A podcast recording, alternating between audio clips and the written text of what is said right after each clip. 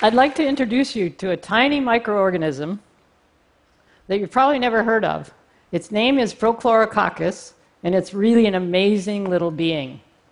For one thing, its ancestors changed the earth in ways that made it possible for us to evolve. And hidden in its genetic code is a blueprint that may inspire ways to reduce our dependency on fossil fuel. But the most amazing thing is that there are 3 billion, billion, billion of these tiny cells on the planet, and we didn't know they existed until 35 years ago. So, to tell you their story, I need to first take you way back. Four billion years ago, when the Earth might have looked something like this. There was no life on the planet, there was no oxygen in the atmosphere. So, what happened to change that planet into the one we enjoy today, teeming with life, teeming with plants and animals? Well, in a word, photosynthesis. About two and a half billion years ago, some of these ancient ancestors of Prochlorococcus evolved so that they could use solar energy and absorb it and split water into its component parts of oxygen and hydrogen. And they used the chemical energy produced to draw CO2, carbon dioxide, out of the atmosphere and use it to build sugars and proteins and amino acids, all the things that, that life is made of. And as they evolved and grew more and more over millions and millions of years, that oxygen accumulated in the atmosphere. Until about 500 million years ago, there was enough in the atmosphere that larger organisms could evolve. There was an explosion of life forms, and ultimately, we appeared on the scene. While that was going on, some of those ancient photosynthesizers died and were compressed and buried and became fossil fuel with sunlight buried in their carbon bonds. They're basically buried sunlight in the form of coal and oil. Today's photosynthesizers, their, their engines, are descended from those ancient microbes, and they feed basically all of life on Earth. Your heart is beating using the solar energy that some plant processed for you. And the stuff your body's made out of is made out of CO2 that some plant processed for you. Basically, we're all made out of sunlight and carbon dioxide. Fundamentally, we're just hot air. so, as terrestrial beings, we're very familiar with the plants on land the trees, the grasses, the pastures, the crops. But the oceans are filled with billions of tons of animals. Do you ever wonder what's feeding them? Well, there's an invisible pasture of microscopic photosynthesizers called phytoplankton that fill the upper 200 meters of the ocean. And they feed the entire open ocean ecosystem. Some of the animals live among them and eat them, and others swim up to feed on them at night, while others sit in the deep and wait for them to die and settle down, and then they chow down on them. So these tiny phytoplankton collectively weigh less than 1% of all the plants on land. But annually, they photosynthesize as much as all of the plants on land, including the Amazon rainforest that we consider the lungs of the planet. Every year, they fix 50 billion tons of carbon in the form of carbon dioxide into their bodies that feeds the ocean ecosystem. How does this tiny amount of biomass produce as much as all the plants on land? Well, they don't have trunks and stems and flowers and fruits and all that to maintain. All they have to do is grow and divide and grow and divide. They're really lean little photosynthesis machines. They really crank. So there are thousands of different species of phytoplankton come in all different shapes and sizes, all roughly less than the width of a human hair. Here, I'm showing you some of the more beautiful ones, the textbook versions. I call them the charismatic species of, of phytoplankton. and here is Prochlorococcus. I know. It just looks like a bunch of schmutz on a microscope slide but they're in there. and I'm going to reveal them to you in a, in a minute. But first, I want to tell you how they were discovered.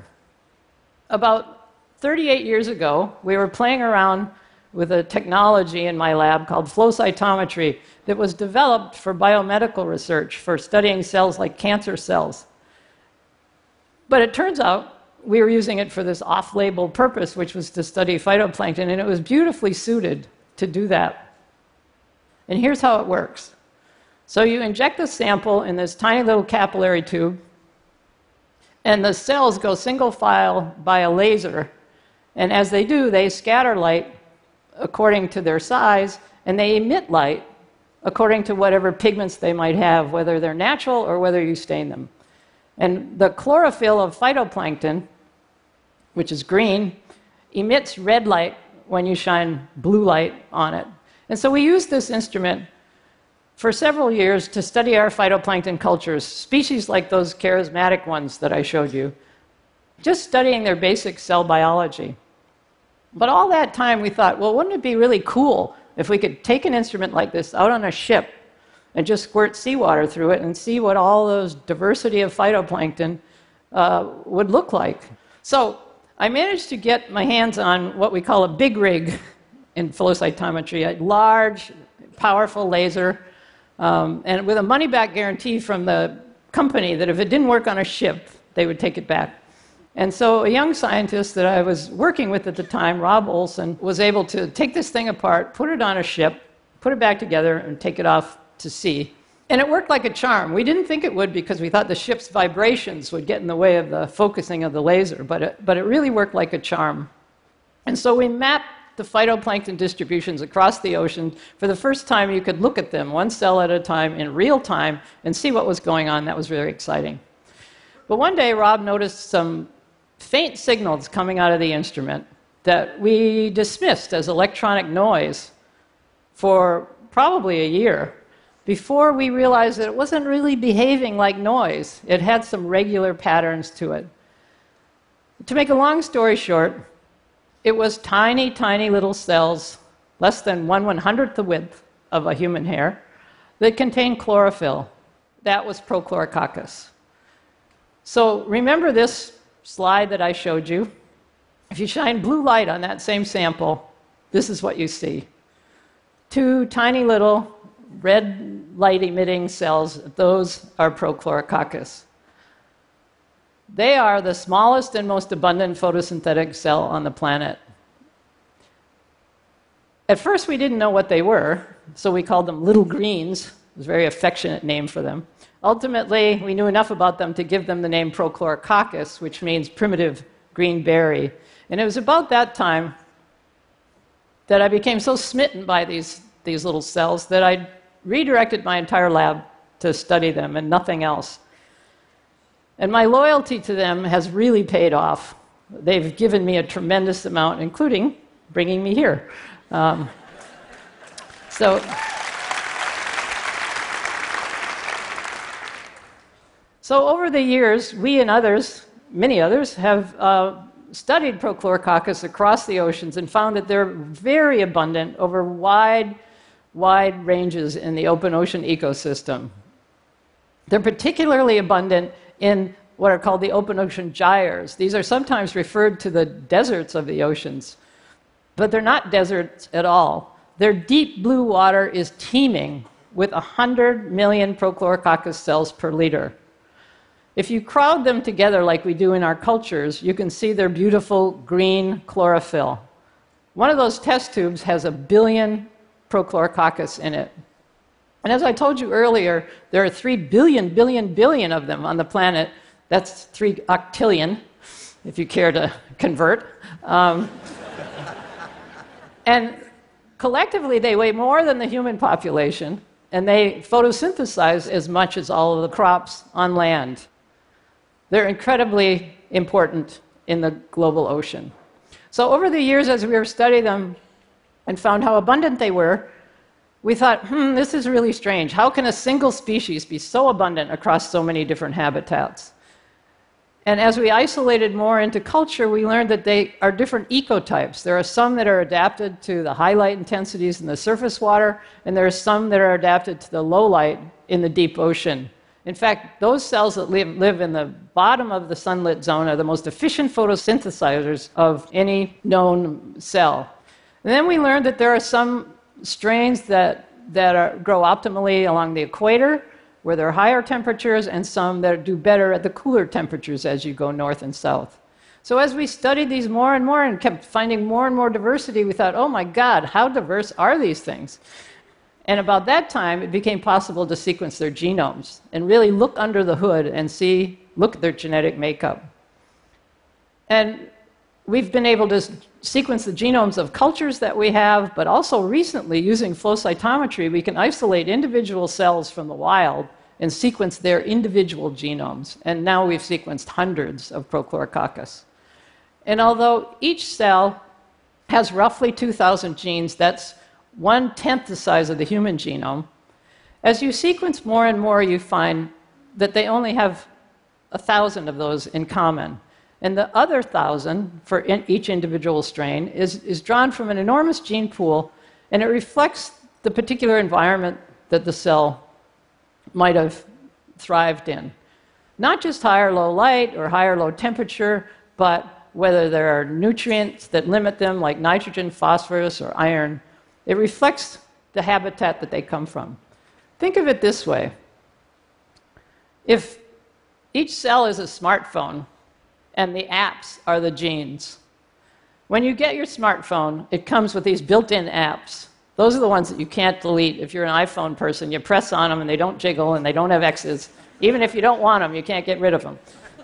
Those are like.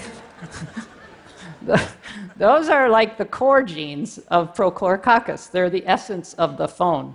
But you have a huge pool of apps to draw upon to make your phone custom designed for your particular lifestyle and habitat. If you travel a lot, you'll have a lot of travel apps. If you are into financial things, you might have a lot of financial apps. Or if you're like me, you probably have a lot of weather apps, hoping one of them will tell you what you want to hear. and I've learned the last couple days in Vancouver that you don't need a weather app, you just need an umbrella. So.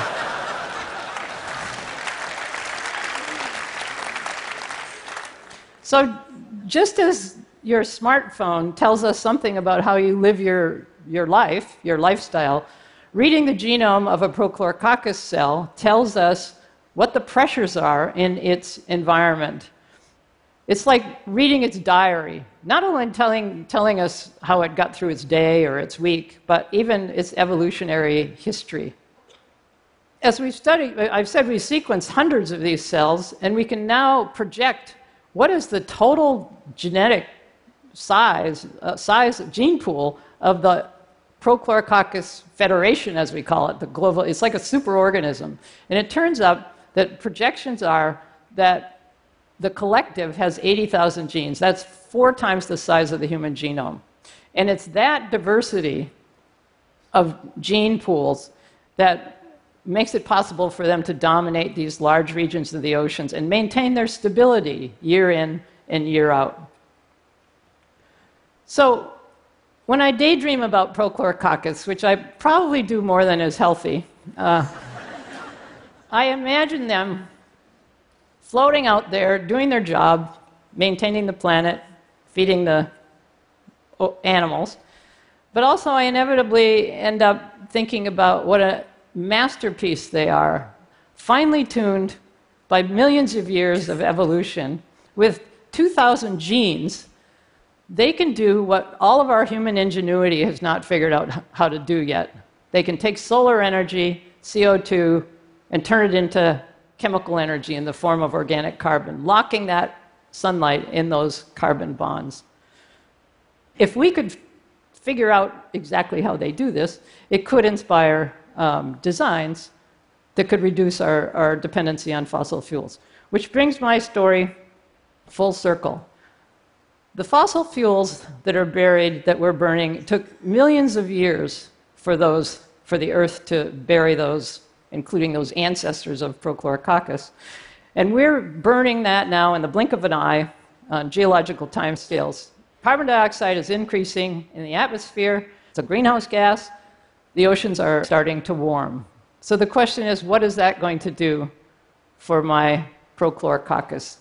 And I'm sure you're expecting me to say that my beloved microbes are doomed, but in fact, they're not. Um, projections are that their populations will expand as the ocean warms to 30% larger by the year 2100. Does that make me happy? Well, it makes me happy for Prochlorococcus, of course, but not for the planet. Um, there are winners and losers in this global experiment that we've undertaken, and it's projected that among the losers will be some of those larger phytoplankton, those charismatic ones, which are expected to be reduced in numbers. And they're the ones that feed the zooplankton, that feed the fish that we like to harvest. So, Prochlorococcus has been my muse for the past 35 years. But there are legions of other microbes out there maintaining our planet for us. They're out there ready and waiting for us to find them so they can tell their stories too. Thank you.